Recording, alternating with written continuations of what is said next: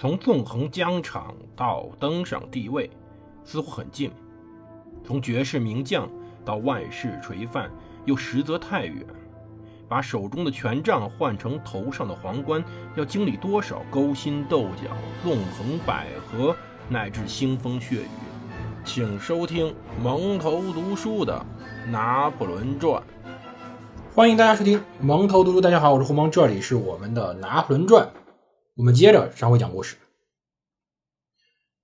如果我们把历史回顾一段的话，大概在四百年前，也就是在一四几年的时候，在当年。正处于英法之间百年战争时期，在一个叫做阿金库尔的村庄附近，英格兰军队严阵以待，等候与法国交战。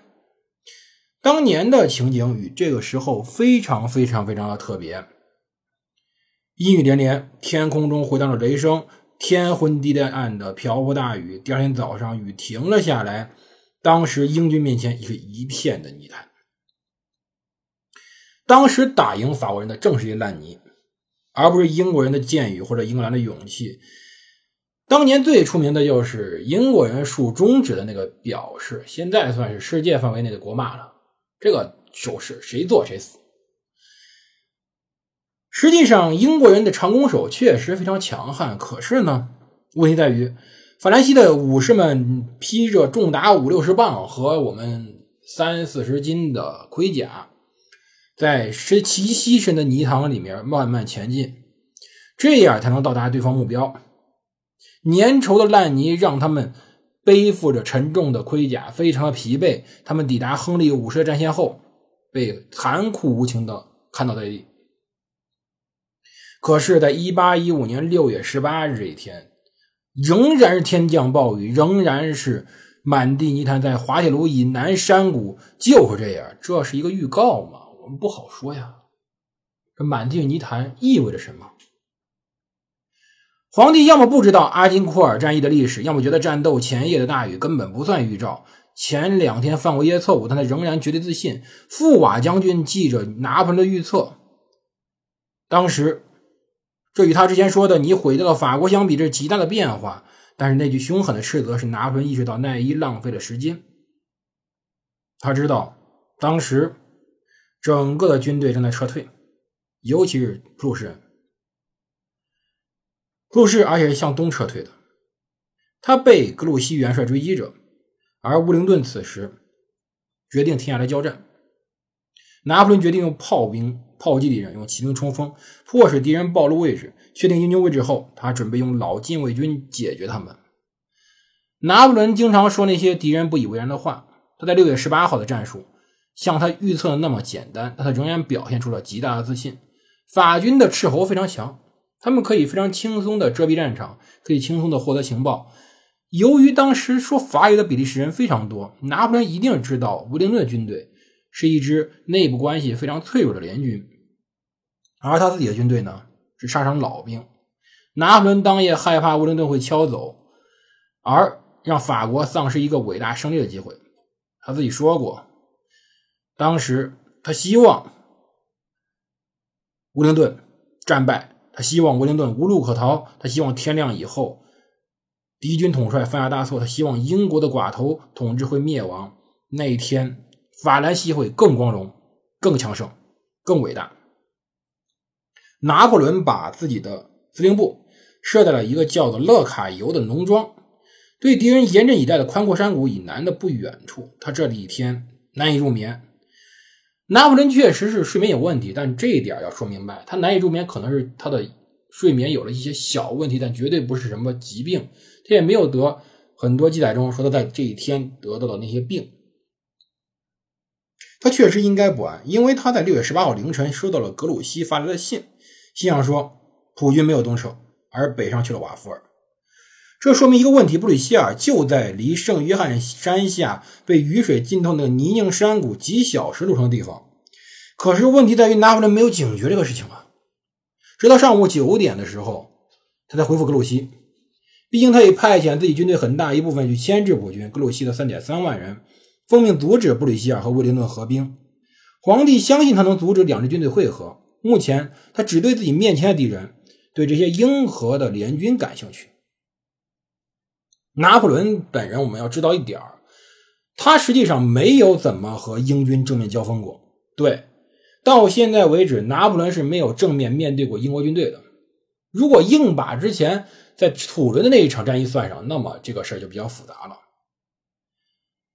在勒卡尤用早餐时，苏尔特元帅告诉拿破仑：“陛下在正面对垒中，英国的步兵就是魔鬼。”这个话让拿破仑很恼火。雷耶将军的阴郁评论，占据了良好阵地的英国步兵是不可撼动、不可战胜的，让拿破仑更为不悦。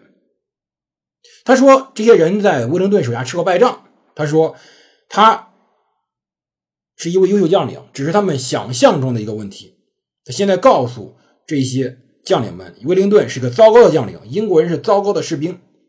今天的战役在午餐之前就会结束。后来这个话被人嘲笑，还曾贬低过威灵顿仅仅是印度兵的将军。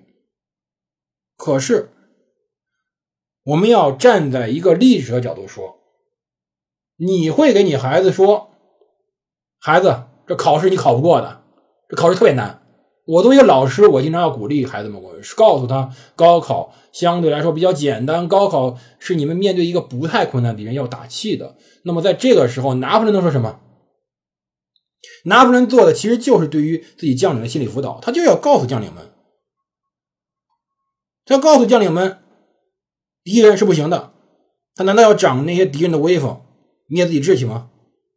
他任务是鼓舞士气，不是去赞扬敌人长处。想分析敌人，在参谋部慢慢分析去。他需要刻意讥讽、贬低对手。他希望让整个的人们淡化威灵顿的恐怖。他自己也充分的自信，他相信自己的指挥水平比威灵顿高。他说：“我们胜算要百分之九十，若胜算百不到百分之七十，我们根本就不会打这个仗。”拿破仑说句实话，这种。自信，有人分析是一种病态的表现，有人说拿破仑有肢端肥大症，这个病呢是一种罕见的激素紊乱性疾病，这个很正常。症状之一就过度乐观，还有人说拿破仑这时候有痔疮，有便秘，有膀胱炎，有癫痫，反正各种问题来解释拿破仑此时的过度自信以及无精打采。关键问题在于他的疲惫啊。参加此战役的几乎所有的高级官都很疲惫，不光是拿破仑，在滑铁卢战役之前三天内，威灵顿的睡眠不超过九个半小时，可能比拿破仑还少。关于拿破仑的疾病问题，实际上是后来可能是他自己，也有可能是别人，他是崇拜者，比如像我这样的，给拿破仑的失败找的一个借口。但战役败就是败了。当时有人作为。苏尔特元帅的幕僚成员在观察拿破仑，说：“确实说了一个问题，说拿破仑这时候越来越胖了，他脑袋变得大，更加深陷于两个肩膀之间。说话就是他自己没脖子了，被胖的都没脖子了。他的啤酒肚越来越突出。可以注意的是，他在马背上时间比过去少多了。这时候，拿破仑不再是那个精神奕奕、那个精彩奕奕的一个年轻将领，他已经是肥胖的一个中年老男人了。这时候。”他肥胖，他面色灰暗，他沉重的步伐，他与多年前那个精神饱满、那个自信非常、那个骑着马渡过战场、挥斥方遒的男人已经不一样了。在一八零零年在意大利的时候，他甚至瘦得让人担心，很多人都无法理解他身体这么虚弱，他的看上去是像疾病缠身一般，怎么经得起那个辛劳？可是他是不一样。但是无论如何，拿破仑是否疲惫与他想不想打仗没有关系。他打仗的心态非常的迫切，他希望威灵顿会趁夜色继续撤退。可是问题是，他错了。威灵顿在这个时候根本没有任何撤退的想法。皇帝兴高采烈说：“我抓住他们了。”那些英国人的确如此，抓住了英国人。这时候，英和联军军队在滑铁卢小镇。军医官们在各房舍上面用粉笔写字，标明当时里面住的是谁。威灵顿公爵大人的字写在主街道一座非常舒适的房屋，现在这是当地的博物馆。哦，这里提醒一下大家，如果真的想去滑铁卢战场去观看的话，去参观这个地方，请记着要去比利时，那地方不在法国，对，那地方在比利时，记住了。当时这个博物馆现在叫比利时。公爵在这一晚上主要工作是写信，他也只睡了三个小时。随着旁边的大雨在不停的下着，他首先是通知了英国驻荷兰王国大使查尔斯·斯图尔特爵士。这个时候他在根特，他告诉他，如果有可能的话，请务必让英国人保持冷静的状态，让他们做好撤离准备，但不要匆忙，不要恐慌，因为战局有可能还会好转的。他告诉自己朋友，他说他在布鲁塞尔公园会面的二十二岁朋友，这位朋友抬头上。他写到滑铁卢，一八一五年六月十八日星期日凌晨三点。他告诉他一点核心问题是：我认为布鲁塞尔现在没有危险。当然，实际上这样写意味着什么？意味着当时英国人已经惊慌失措了。谣言传播很快，这种谣言就是英荷联军已经战败了，普军在溃逃，拿破仑正在布吉不慢、不可阻挡的驶向布鲁塞尔。当时晚上不停的有人高呼着“敌人快到了，法国人快来了”，一种荒唐、这种非常恐怖的事情。当时仆人们把行李提在地上，然后跳上自己的牲口，拼命的跑，用乡村大车运载给养的农民骑上他的马或者驴骑马逃走。当时布鲁塞尔情况非常混乱，英国游客在到处找那些能出城的工具。可以说，此时无论是主人，无论是佣人，无论是马夫、女佣、车夫、绅士们，都在争吵，在用着法语、英格兰语、弗莱芒语在互相吵架。他们在想一切办法逃离。一辆又一辆的马车在驶向安特卫普这个港口，他们希望可以从安特卫普撤往英国。可以说，此时整个道路已经堵塞了。当然，幸运的幸运旅旅行者呢，可以在驳船上找到床位。马匹也拖着驳船顺利北上。但六月十七日、六月十八日，这个时候很多船实际上是被英国陆军征用的。那些人到了安特卫普，也不一定能真正的退往英国。